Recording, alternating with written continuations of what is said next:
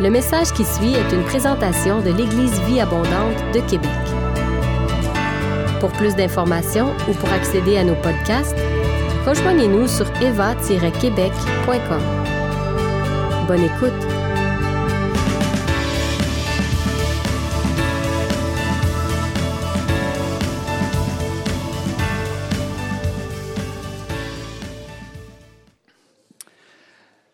Ce matin, j'aimerais ajouter un message à notre série de messages intitulée Et si être chrétien voulait plutôt dire que? À l'été 2011, j'ai fait deux rêves collés, c'est-à-dire que dans la nuit, j'ai rêvé deux rêves, un à la suite des autres. Et un rêve s'est terminé avec, c'est comme si, comme au cinéma, l'image s'est estompée vers le noir. Par la suite, je suis rentré tout de suite dans un deuxième rêve. C'était, euh, la seule fois de, ma mémoire, de mon souvenir, où j'ai vécu, euh, où j'ai eu deux rêves comme ça qui se sont suivis, et c'était évident pour moi que les deux rêves étaient connectés ensemble.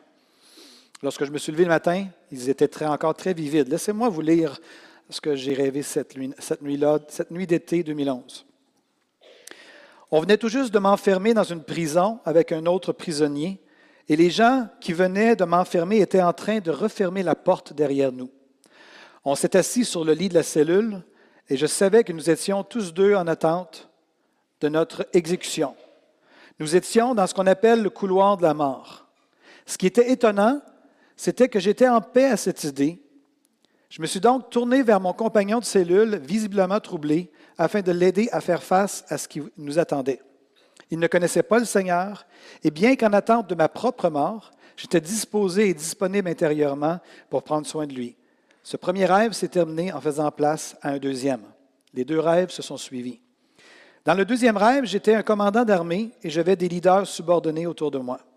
Nous étions tous au deuxième étage d'un bâtiment et prêts à engager la bataille. C'était comme une terrasse ouverte sur l'extérieur et qui nous permettait de voir nos ennemis approcher. Alors que nous étions à regarder dehors, nos ennemis ont commencé à s'approcher à très grande vitesse et en nombre incalculable. Alors qu'ils approchaient de notre bâtiment, je savais qu'ils venaient pour nous tuer, mais malgré cette situation complètement désespérée, j'ai mis mon casque et nous, nous sommes dirigés avec mes leaders vers la bataille au premier étage, sachant très bien que notre heure était arrivée et que nous, nous allions tous mourir au combat. Toutefois, mon cœur était, encore une fois, complètement dans la paix. J'étais prêt à mourir. Seigneur, merci pour ce temps ensemble. Merci surtout pour... Euh, tantôt, j'avais l'impression d'être au ciel dans la louange, Seigneur. On veut dire merci pour notre équipe de louange. Merci, Seigneur, pour ces moments de, de, gloire, de présence. Je sentais ta présence. Je sais que tu es là. Tu es là en moi, mais tu es là dans ce gymnase. Et lorsque tu es là, tout est possible. Donc, on vient ensemble devant toi. On veut encore une fois se centrer sur toi. Je prie que tu puisses venir parler à nos cœurs. Ah Seigneur, merci pour l'œuvre de la croix, merci pour ton amour, merci de ce que tu es venu sauver ce qui était perdu. Pas seulement les gens qui ne te connaissent pas, mais tu es venu sauver ce qui est perdu à l'intérieur de nous. Et tu es venu pour nous racheter, pas seulement pour nous faire passer de la mort à la vie, mais tu es venu nous racheter pour nous amener dans la sainteté. Donc Seigneur, ce matin, parle à nos cœurs. C'est tellement bon, on aime tellement ça quand tu nous parles. On aime tellement ça quand on reçoit un réma et que ça reste dans nos cœurs et ça devient comme une semence qui germe et qui porte du fruit, qui croît à l'intérieur de nous et même qui éventuellement devient une bénédiction pour d'autres lorsqu'on partage ce que tu as fait dans nos vies. Viens faire une œuvre dans nos cœurs. Nous te le demandons ce matin, Père, dans le nom de Jésus. Amen. Un jour, Jésus a dit à Pilate, Mon royaume n'est pas de ce monde. Si mon royaume appartenait à ce monde, mes serviteurs se seraient battus pour moi pour que je ne tombe pas aux mains des chefs des Juifs. Non, réellement, dit Jésus à Pilate, mon royaume n'est pas d'ici. Non seulement le royaume de Jésus n'était pas de ce monde, mais les principes de son royaume qu'il a enseigné étaient eux aussi bien souvent en contradiction avec les principes de ce monde terrestre.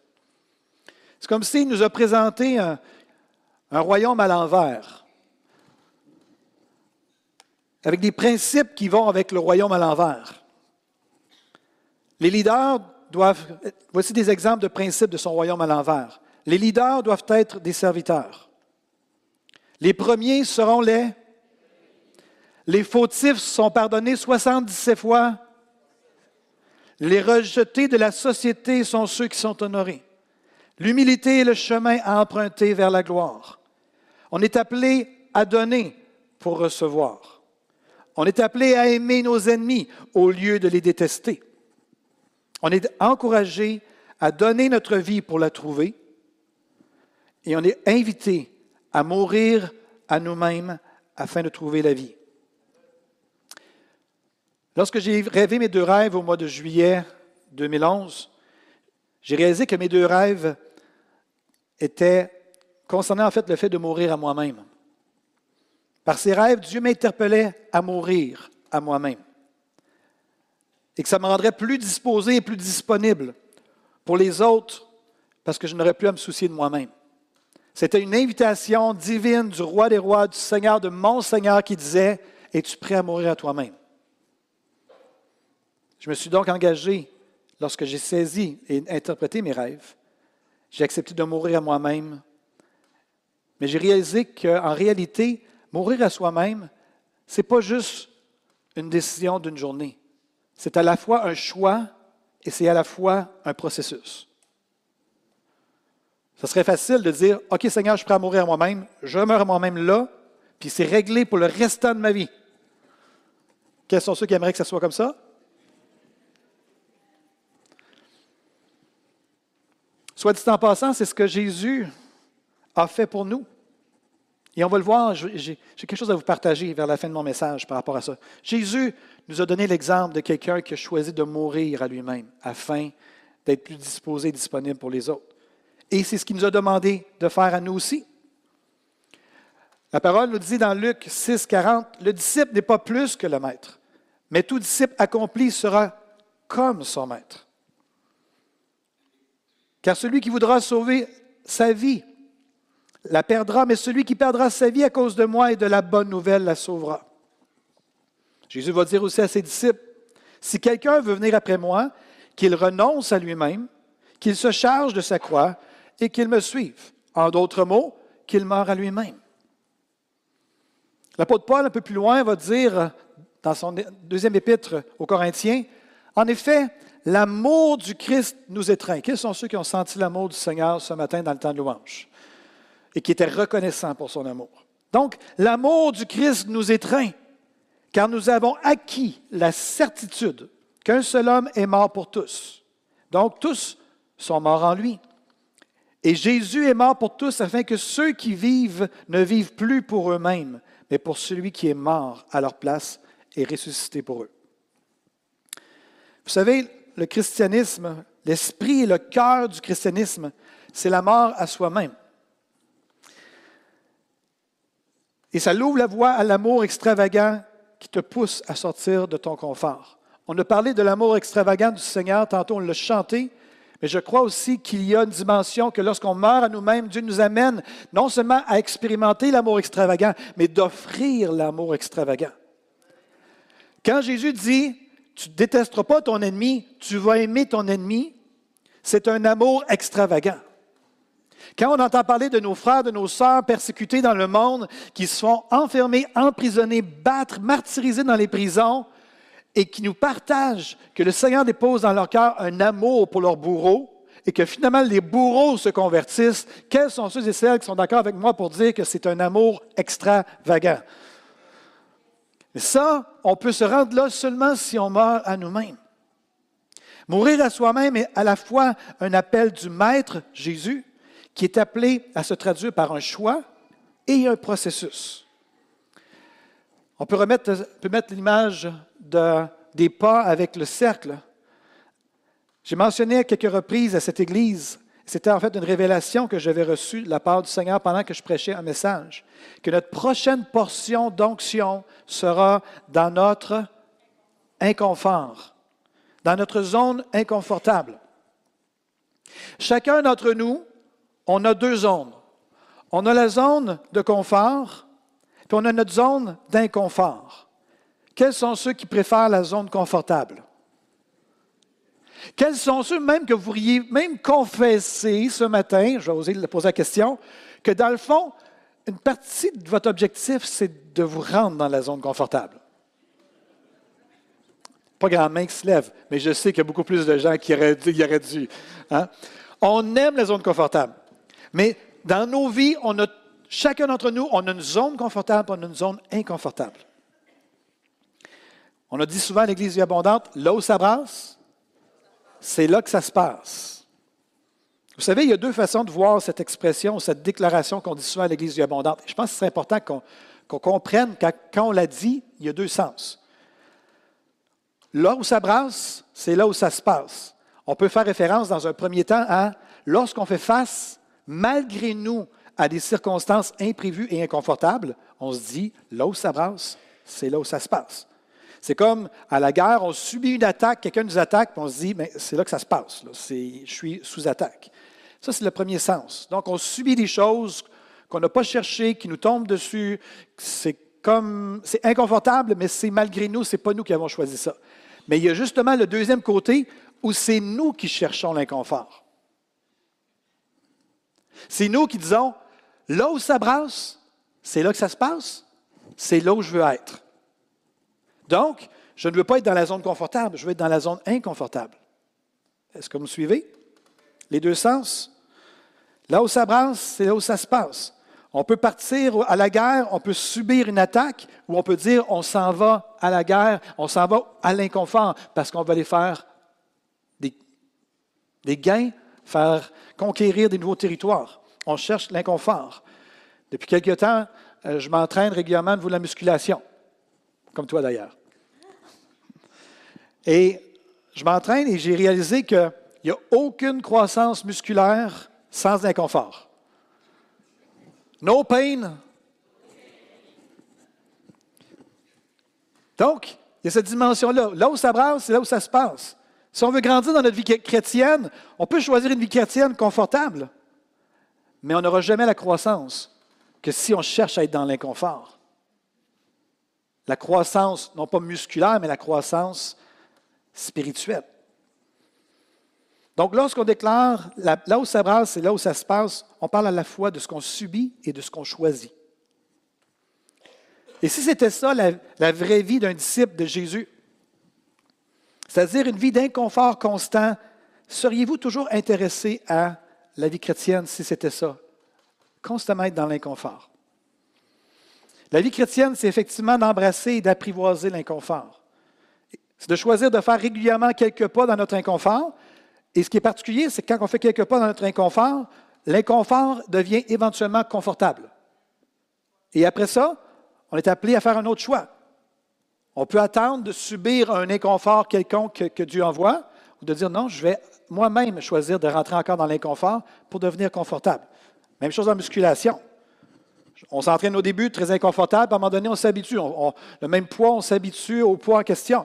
Puis là, on se dit, OK, c'est le temps d'aller dans l'inconfort parce qu'on veut croître au niveau de, notre musculation.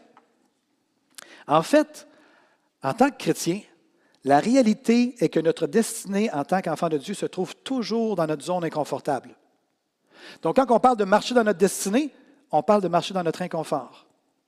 Aucune destinée spirituelle va aboutir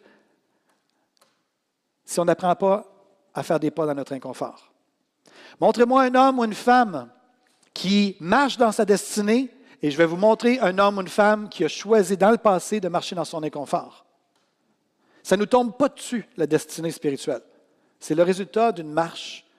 Et la marche, c'est un pas, un autre pas, un autre pas, et on avance, et non pas qu'on reste dans notre zone. J'aimerais vous dire que la vie d'un disciple de Jésus est dans l'inconfort. La croissance est dans l'inconfort. Les progrès sont dans l'inconfort. Le service chrétien est dans l'inconfort. L'onction est dans l'inconfort. La guérison des malades est dans l'inconfort. J'ai une petite nouvelle pour vous. Vous ne verrez jamais quelqu'un être guéri par vos mains si vous imposez jamais les mains à quelqu'un. La guérison de notre âme est dans l'inconfort. Le fait de chasser les démons est dans notre inconfort, par expérience. L'avancement du royaume de Dieu à Québec est dans l'inconfort. Le réveil est dans l'inconfort. Le fait, d'amener un ami ou un collègue de travail au Seigneur, c'est dans l'inconfort. D'où mon exhortation ce matin. Et si on apprenait et on acceptait de mourir à nous-mêmes en faisant des pas dans notre inconfort? Je crois que c'est en bonne partie ce à quoi fait allusion Jésus notre Seigneur lorsqu'il parle de, perdre sa vie, de renoncer à soi-même, de porter notre croix. C'est des belles métaphores, c'est des belles images, mais concrètement, en 2023, ça a l'air de quoi ça? C'est de mourir à soi-même. Relisons les passages que j'ai lus au début. Le disciple n'est pas plus que le maître, mais tout disciple accompli sera comme son maître. Celui qui voudra sauver sa vie confortable la perdra. Mais celui qui perdra ou aura l'impression de perdre sa vie à cause de moi va la retrouver. Évidemment, ça peut parler aussi de la persécution, de mourir littéralement, mais ça parle aussi du fait de renoncer à soi-même. Alors Jésus dit à ses disciples, si quelqu'un veut venir après moi, qu'il renonce à lui-même et qu'il se charge de sa croix et qu'il me suive. Relisons ce que l'apôtre Paul a dit aux Corinthiens. En effet, l'amour du Christ nous étreint, car nous avons acquis la certitude qu'un seul homme est mort pour tous, Jésus a vécu dans son inconfort. Et j'arrive dans ce que je veux vous partager à la fin de mon message dans quelques instants. Donc, tous sont morts en Jésus. Jésus est mort pour tous, afin que ceux qui vivent ne vivent plus pour eux-mêmes, mais pour celui qui est mort à leur place et ressuscité pour eux. Soit dit en passant, le christianisme de consommation ne satisfera jamais aucun chrétien. Qu'est-ce que je veux dire par le christianisme de consommation? c'est d'être dans la vie chrétienne seulement pour ce qu'on peut en retirer. La vie chrétienne, ce n'est pas seulement pour ce qu'on peut en retirer, être béni, recevoir, se sentir bien, de régler nos problèmes dans nos vies. La vie chrétienne, c'est plus que ça. La vie chrétienne, oui, il y a une dimension où on reçoit, on est sauvé, où on est rempli de l'esprit, où on est euh, vraiment guéri, délivré, mais tout ça, si on ne va pas au-delà de ça, un jour ou l'autre, vous allez vous ramasser dans votre vie chrétienne et de dire, me semble que ma vie chrétienne est fade. La vie chrétienne, c'est pas seulement d'avoir une relation avec Dieu, mais c'est d'avoir un impact aussi sur notre entourage. Et tant qu'on choisit la vie chrétienne confortable et qu'on reste là, que c'est tout à propos de nous, éventuellement, vous allez ressentir ça, dire pourquoi aller à l'Église? Pourquoi j'irais dans un petit groupe un, soir de semaine? Pourquoi je fais ce que je fais?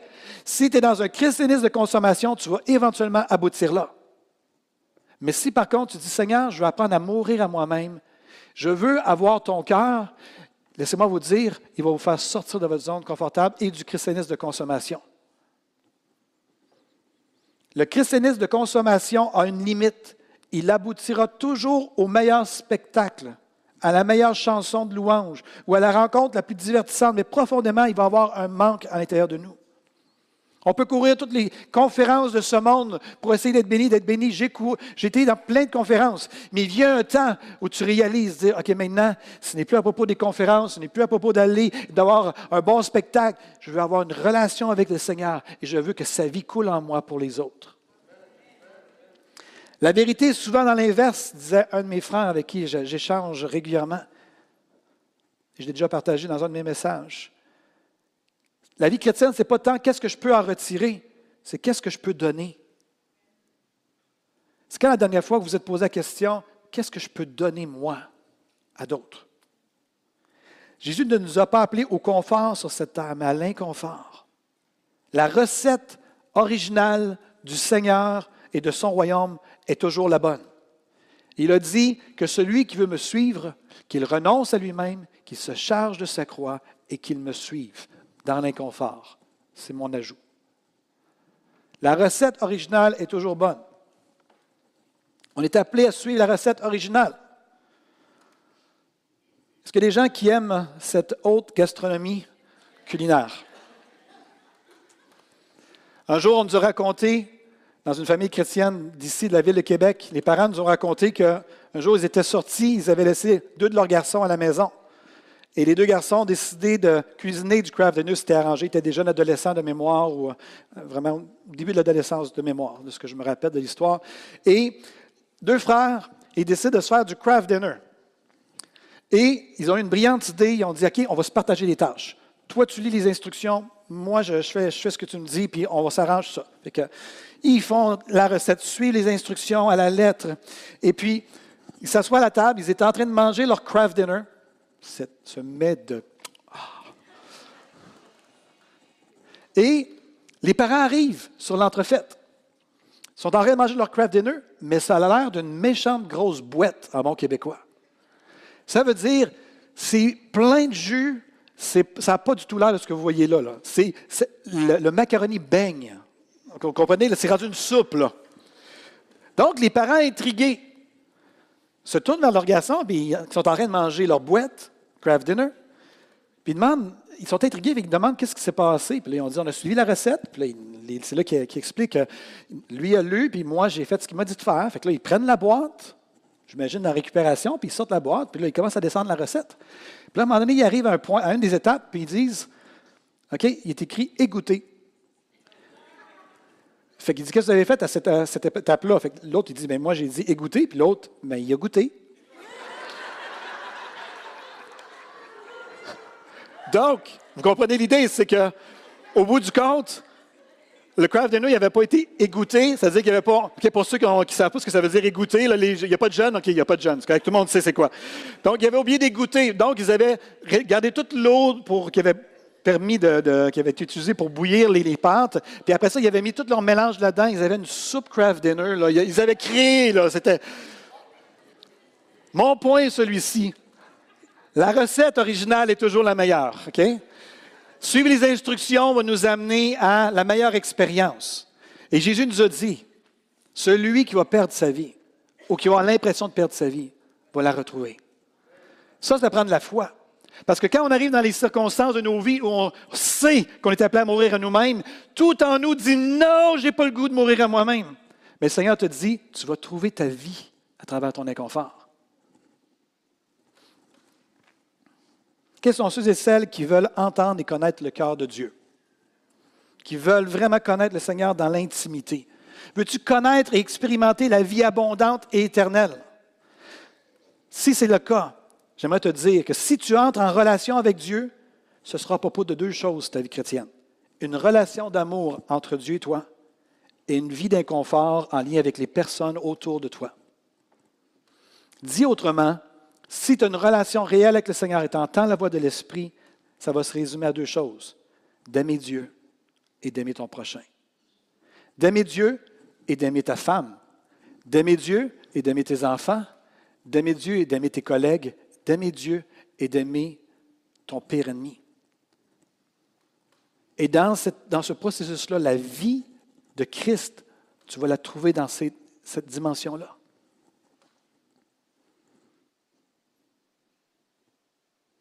Pourquoi es-tu sur cette terre? Et que veux-tu faire de ta vie? Pour qui et pourquoi veux-tu vraiment vivre? Pour toi ou pour Christ? C'est une décision à faire. Quelqu'un a déjà dit, un auteur très célèbre, Mark Twain, qui a dit Les deux jours les plus importants de votre vie sont le jour où vous êtes né et le jour où vous découvrez pourquoi. On aura toute l'éternité pour découvrir, pour, en fait, on a toute l'éternité pour célébrer nos victoires. Mais on n'a que seulement que, cette vie ici, cette, sur terre, pour vivre notre inconfort et acquérir ces victoires-là. On va avoir toute l'éternité pour célébrer ce que Dieu va avoir fait au travers de nos vies. Mais c'est seulement dans cette période-ci qu'on peut vivre les inconforts, sacrifier, dire oui, aller, de choisir l'inconfort, de dire Seigneur, cette personne-là m'a blessé, j'ai pas le goût de pardonner, mais tu choisis de pardonner. Voilà ma zone d'inconfort. Je choisis de pardonner. Je lâche prise. Seigneur, je veux découvrir ta vie à travers de ça. La mort à nous-mêmes nous fait découvrir la vie de Christ. Quels sont ceux et celles qui ont déjà entendu parler du monde de la transfiguration? Lorsque Pierre, Jean et Jacques sont allés sur la montagne avec Jésus et que tout d'un coup, Jésus, ses vêtements se sont transformés, il est devenu super blanc, taille céleste. Quels sont ceux qui ont entendu parler de cette histoire-là? Et on sait que deux personnages ont apparu, qui étaient Moïse et Élie. Et ça dit qu'ils s'entretenaient ensemble et jasaient ensemble. OK, pause. Allons au ciel pendant quelques instants. Ça fait des siècles, du point de vue humain, que Moïse et Élie sont au ciel. Et tout d'un coup, ils entendent dans l'intercom céleste, Moïse et Élie sont demandés au trône céleste, s'il vous plaît. ils se présentent là et le Seigneur leur dit, les gars, les boys, Jésus a besoin d'un coup de main. Pourriez-vous aller le voir, passer un peu de temps avec lui? Tout le monde comprend que je suis en train de caractériser, mais je suis en train de vous amener, donner une autre perspective. Et là, ça dit que Moïse et Élie se ramassent avec Jésus sur la terre, des siècles après avoir passé, fait leur séjour sur cette terre. Ils sont sur la terre. Ils arrivent avec Jésus ils commencent à jaser avec Jésus. Puis on se dit, hey, de quoi ils jasaient? La Bible dit de quoi ils jasaient. Tu peux venir à Jesse et Glenn aussi. Deux hommes s'entretenaient avec lui, Moïse et Élie, qui resplendissaient de gloire, dit Luc 9. Ils parlaient de la manière dont Jésus allait achever sa mission en mourant à Jérusalem. Luc 9, 30, 31. Moïse et Élie sont mandatés par Dieu du haut du ciel. Et rappelez-vous, Moïse et Élie avaient côtoyé le Seigneur Jésus au ciel avant qu'il s'incarne sur la terre. Est-ce que tout le monde me suit? Et là, Moïse et Élie quittent le ciel. Je ne sais pas trop comment ça s'est passé. On va pouvoir leur poser la question éventuellement.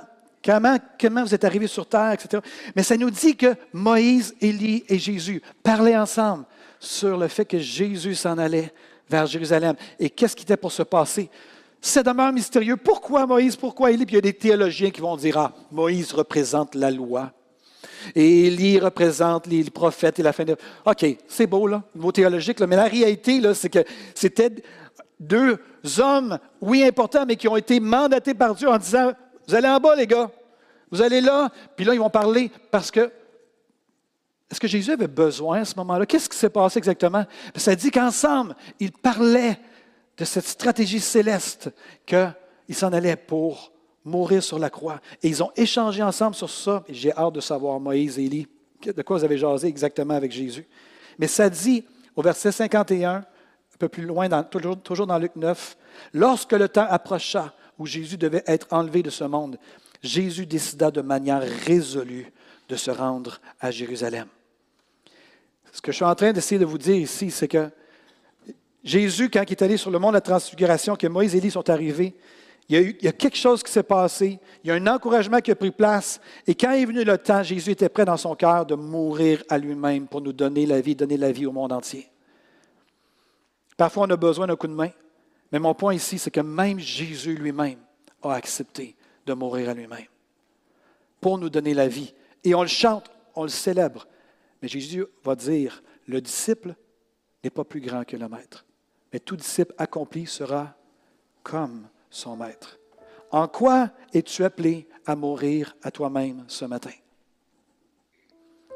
Est-ce que des gens ce matin que tu t'identifies en disant, il me semble que jusqu'à maintenant, dans ma vie chrétienne, j'étais là pour ce que je peux en recevoir.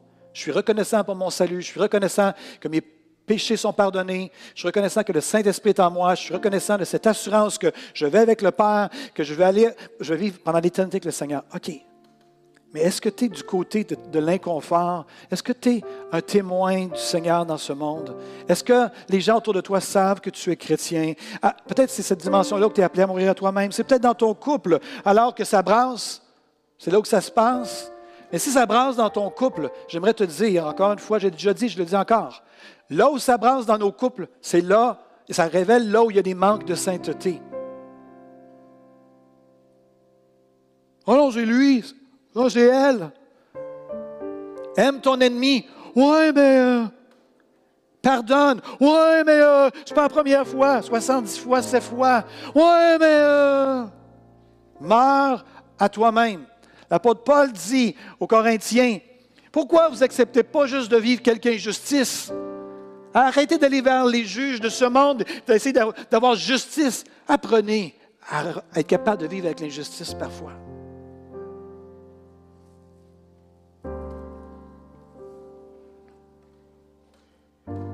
Vous êtes silencieux ce matin. C'est correct. On est dans l'appel sans s'en rendre compte.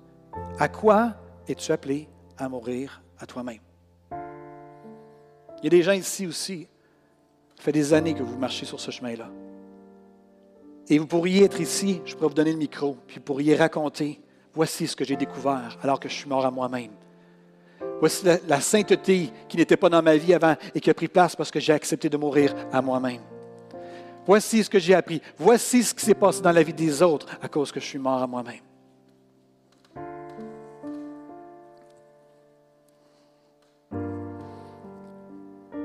À quoi es-tu appelé à mourir? J'aimerais que tu fermes tes yeux maintenant. C'est entre toi et le Seigneur. À quoi es-tu appelé à mourir à toi-même? Peut-être que pour d'autres, vous êtes dans du christianisme de consommation. Pour d'autres, votre vie chrétienne se résume à venir peut-être à l'Église, une de temps en temps lire votre Bible. Peut-être que c'est de dire, hey, ce serait peut-être le temps pour moi d'être plus sérieux dans ma vie de prière, dans ma lecture de la parole de Dieu, la méditation, dans, dans le jeûne, dans la recherche du Seigneur. Saint-Esprit vient nous révéler. Et aucune condamnation ce matin, aucune forme de, de, pesanteur. C'est une invitation. La vie que tu cherches est dans les pas d'inconfort que tu hésites à poser, à prendre, à faire. Tu es blessé, tu es amer. Le Seigneur te dit, pardonne, lâche prise, je m'en occupe.